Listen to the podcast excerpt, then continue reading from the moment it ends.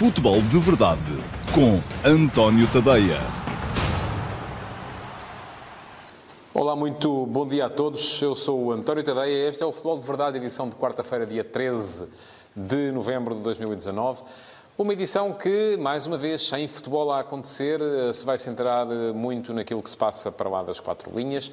E hoje um, vou debruçar-me aqui um bocadinho sobre este fenómeno que são as leis relativas à violência no desporto e aquilo que têm sido as decisões constantemente contraditórias entre várias instâncias acerca do uh, assunto das claques, neste caso do Benfica, mas que pode ser claramente alargado uh, para uh, outros âmbitos e para outros clubes, porque aquilo que está aqui em questão e que eu, tal como se calhar qualquer um de vocês a desse lado tem dificuldade em entender é por que razão é que as decisões vão sendo contraditórias, não é? Porque é eu percebo claramente a ideia, que a ideia é de permitir às pessoas que estão a ser julgadas uh, um recurso para uma instância diferente, mas uh, custa-me mais a compreender como é que as diferentes instâncias depois vão tomando sempre decisões que vão em sentido contrário daquelas que foram tomadas anteriormente. Enfim, um, apetece lembrar um bocadinho aquela história da anedota e dizer organizem-se porque isto realmente precisa um, de alguma organização para que as pessoas compreendam, porque se as pessoas não compreendem, depois aquilo que se ouve, e aquilo que se ouve na rua, nos cafés, nos diversos fóruns, é que isto está tudo comprado, é logo, dá-se logo o salto para esse, uh, para esse uh, plano de análise, que não é necessariamente o mais elaborado, não é necessariamente o mais inteligente, mas é aquele em que a generalidade das pessoas acaba por cair. Bom, antes de lá chegar, porém, Uh, tenho que vos lembrar que podem fazer perguntas, podem deixar perguntas. Quem está a ver em direto, quem está a ver em diferido, já não vale a pena, embora, enfim, podem fazê-las na mesma, mas já não vou poder respondê-las nesta, uh, nesta emissão. Uh, seja qual for a plataforma em que estejam a ver o programa em direto, podem deixar perguntas na caixa de comentários e, no final, eu responderei a uma das perguntas que for colocada nessas diversas caixas de comentários, uma pergunta que vai ser selecionada pela equipa que trabalha comigo neste Futebol de Verdade. Um, e vamos então entrar já no assunto que elegi como assunto mais forte do dia, que tem a ver com o facto de o Benfica ter cantado vitória em dois uh, processos, um, pelo menos na instância em que eles estão neste momento, relativo ao comportamento dos seus adeptos ou das suas claques. São dois processos diferentes e também já ouvi muita coisa em que as pessoas baralham uh, um processo com o outro, enfim, e eles não estão, não estão necessariamente uh, relacionados.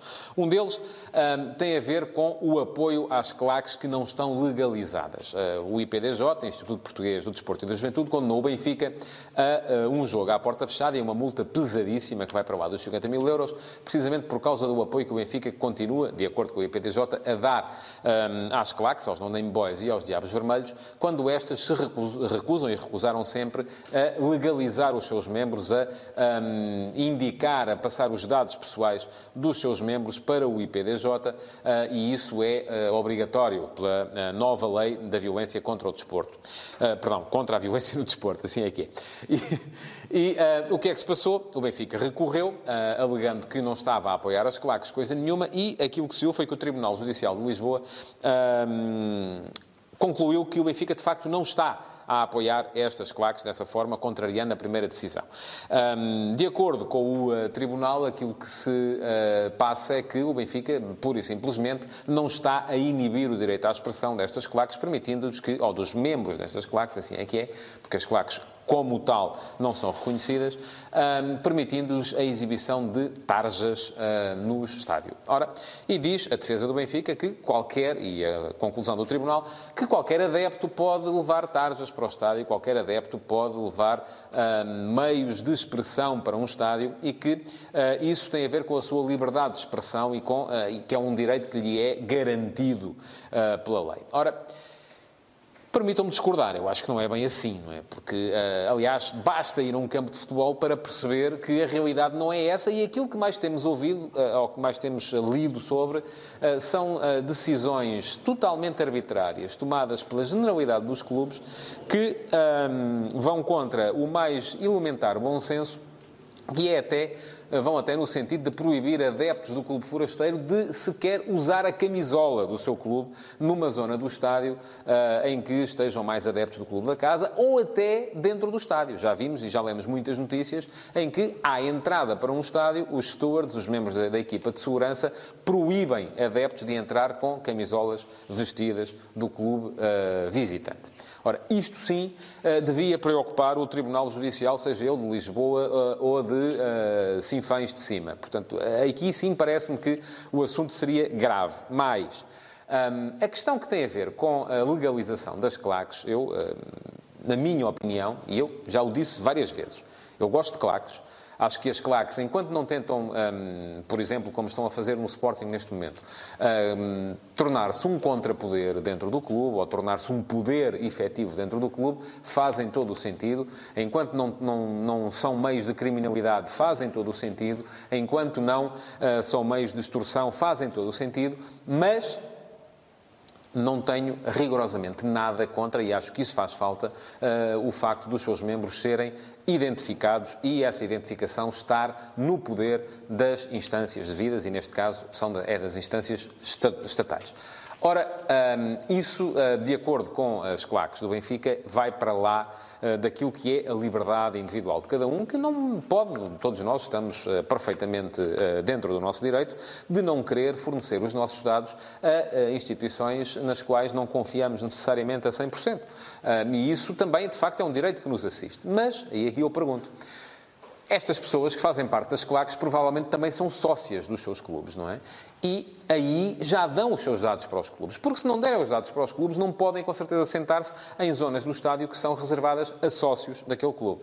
Um, e isso uh, aí, enfim, poderão sempre alegar que eu confio no meu clube, não confio no Estado. Uh, eu confio, sou capaz de uh, dar os meus dados ao meu clube, mas não quero que os meus dados vão para o, estádio, para o Estado. Certo, aceito isso. Agora, isso, de acordo com a minha maneira de ver, deveria inibir as pessoas de pertencer a qualquer grupo organizado de apoio, porque esses, de acordo, ou, ou, tendo em conta aquilo que se passou, ah, ou que se tem passado um pouco por todo o mundo, ah, onde há situações de violência associadas ao comportamento das turbas e das grandes multidões, esses têm mesmo de ser controlados, custe aquilo que custar. A opção individual de cada um é a de pertencer ou não pertencer. Esta é a minha opinião. até hoje ninguém me convenceu do contrário e, portanto, é a ela que eu continuo fiel. Mas, bom, há um segundo processo que não tem nada a ver com aquele uh, processo inicial e que tem, uh, que teve a ver com o que se passou no uh, Benfica, Flóculo Porto, do último mês de abril, salvo erro, ou março, enfim, da última primavera, onde houve confrontos entre adeptos do Benfica e elementos das forças de segurança, neste caso da Polícia de Segurança Pública. Ora, isto levou o Conselho de Disciplina da Federação Portuguesa de Futebol a multar o Benfica, também de forma pesada, um, e a, a, a, multa é essa que o Benfica contestou um, e que viu agora o Tribunal Central Administrativo do Sul dar razão ao clube, uh, de acordo, e eu aqui tenho que ler, porque eu, um, enfim, uh, linguagem legal, legalês eu não domino de todo e, portanto, preciso mesmo de ler.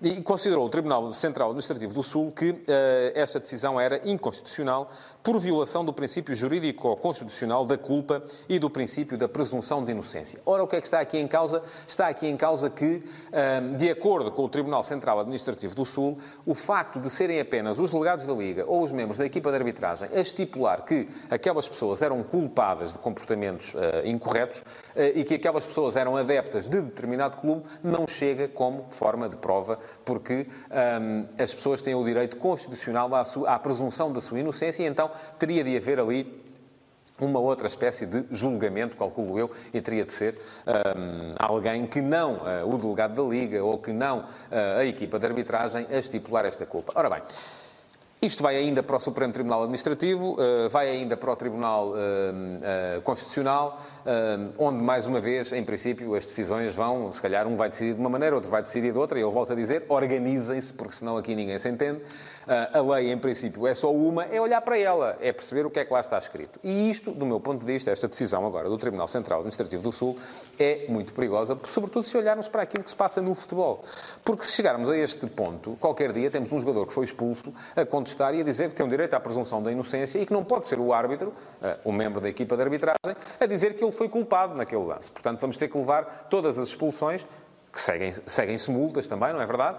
Para o tribunal, e ele vai ter que ser em tribunal, e aí os tribunais, então, se agora já estão como estão, já estão entupidos como estão, imaginem se cada expulsão se cada cartão amarelo, se cada suspensão uh, gerasse um recurso para tribunal.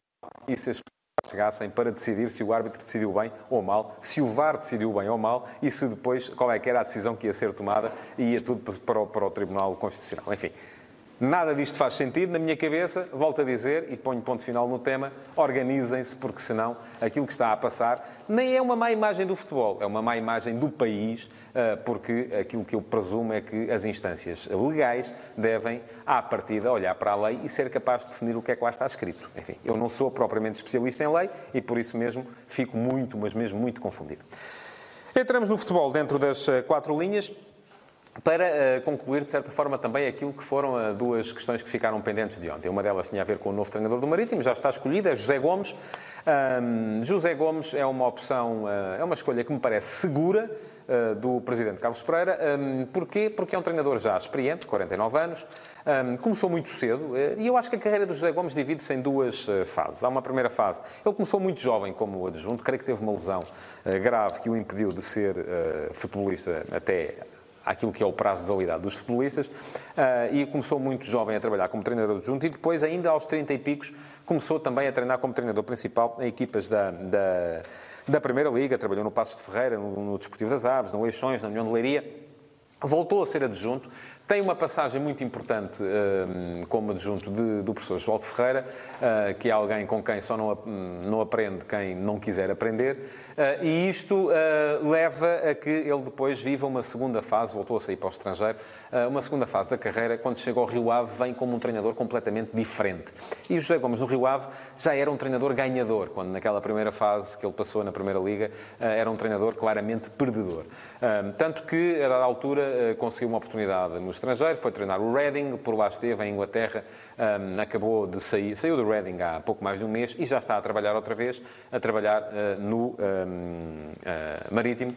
Uh, portanto, uma, uma escolha que, do meu ponto de vista, pode ser segura. Aqui no Marítimo volta sempre a tal questão da adaptação àquilo que é não só a realidade da ilha, como também a política desportiva do clube, e é aí que eu tenho curiosidade de ver se o José Gomes funciona ou não. Quem saiu do Marítimo? Nuno Manta Santos, parece que já está também calçado, já estará a caminho do Clube Desportivo das Aves, onde vai ser o substituto de Augusto Inácio, depois de Leandro Pires ter assegurado o interinato durante algum tempo. Nuno Manta Santos fica mais perto de casa, ele fez um bom trabalho no Feirense, não fez um bom trabalho no Marítimo e agora também uh, nas Aves vai perceber-se uh, qual é que é, qual foi a razão do fracasso no Marítimo, se foi a tal questão da inadaptação uh, de que falei a propósito de José Gomes, ou se uh, foi de facto a realidade dele não ter uh, unhas para tocar aquela guitarra quando no Feirense se sentia claramente em casa, é um homem da terra e por isso mesmo poderia sentir-se mais à vontade para liderar o clube. São duas perguntas para as quais só haverá resposta nos próximos meses. Não é uma coisa que se possa garantir desde já, mas, enfim, fico curioso relativamente à performance destes dois nos os clubes pelos quais acabaram de assinar. E pronto, vamos à pergunta do dia de hoje.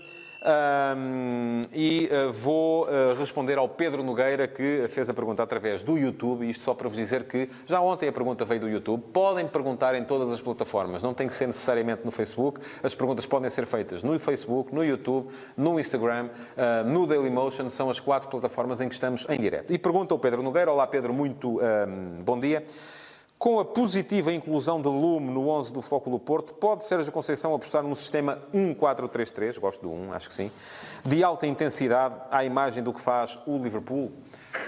Ora bem, eu acho que o Porto já é uma equipa de alta intensidade, ou pelo menos eh, era. Eh, terá perdido alguma dessa intensidade eh, com algumas das escolhas que foram sendo feitas, mas se formos a ver o Porto do Sérgio Conceição, é uma equipa que sempre teve avançados muito explosivos, muito fortes na pressão, ehm, jogadores capazes de, de ganhar duelos na, na, base do físico, e isto pode eventualmente ter sido perdido, mas não tanto por uma questão daquilo que é o meio-campo. Não me parece que a intensidade de Uribe seja muito diferente da intensidade de Herrera. Portanto, eh, eh, eu não sei se a ideia eh, é aqui o Lume entrar um, a médio prazo para o lugar do Uribe. Acho isso improvável. Acho que o Lume é mais uma alternativa. Embora ele tenha jogado como oito no jogo com o Boa Vista. É mais uma alternativa para o lugar de Danilo do que outra coisa, mas, de qualquer modo, parece-me que a aposta no 4-3-3 do Porto tem um problema e que pode ser resolvido não por Lume, mas sim por Fábio Silva, que é a presença de um ponta de lança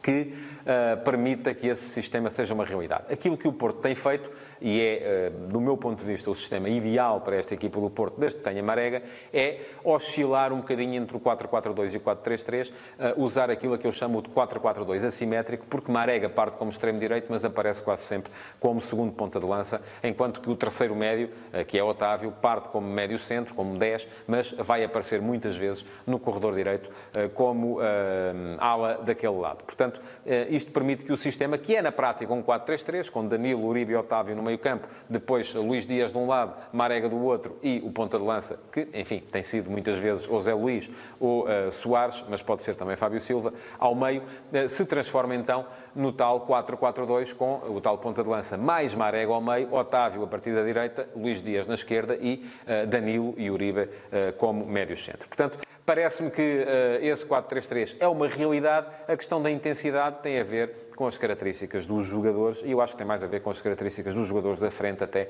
do que com as características dos jogadores de meio campo. Mas pronto, fica a minha resposta, espero que um, tenha ficado esclarecido, pelo menos relativamente à minha opinião. Esta é a minha verdade, não é de mais ninguém. Chegamos assim ao fim do Futebol de Verdade de hoje. Um, não se esqueçam de reagir, de colocar like, de partilhar, de comentar este vídeo para que os vossos amigos nas redes sociais possam também vê-los, uh, vê-lo. E um, não se esqueçam também de subscrever o podcast do Futebol de Verdade, que está disponível quer tenha um iOS, quer tenha Android, está e pode uh, subscrever, assinar e receber as atualizações sempre que houver um novo episódio, que é sempre de segunda a sexta-feira. Muito obrigado por terem estado desse lado e até amanhã. Futebol de Verdade. Em direto de segunda a sexta-feira, às 12h30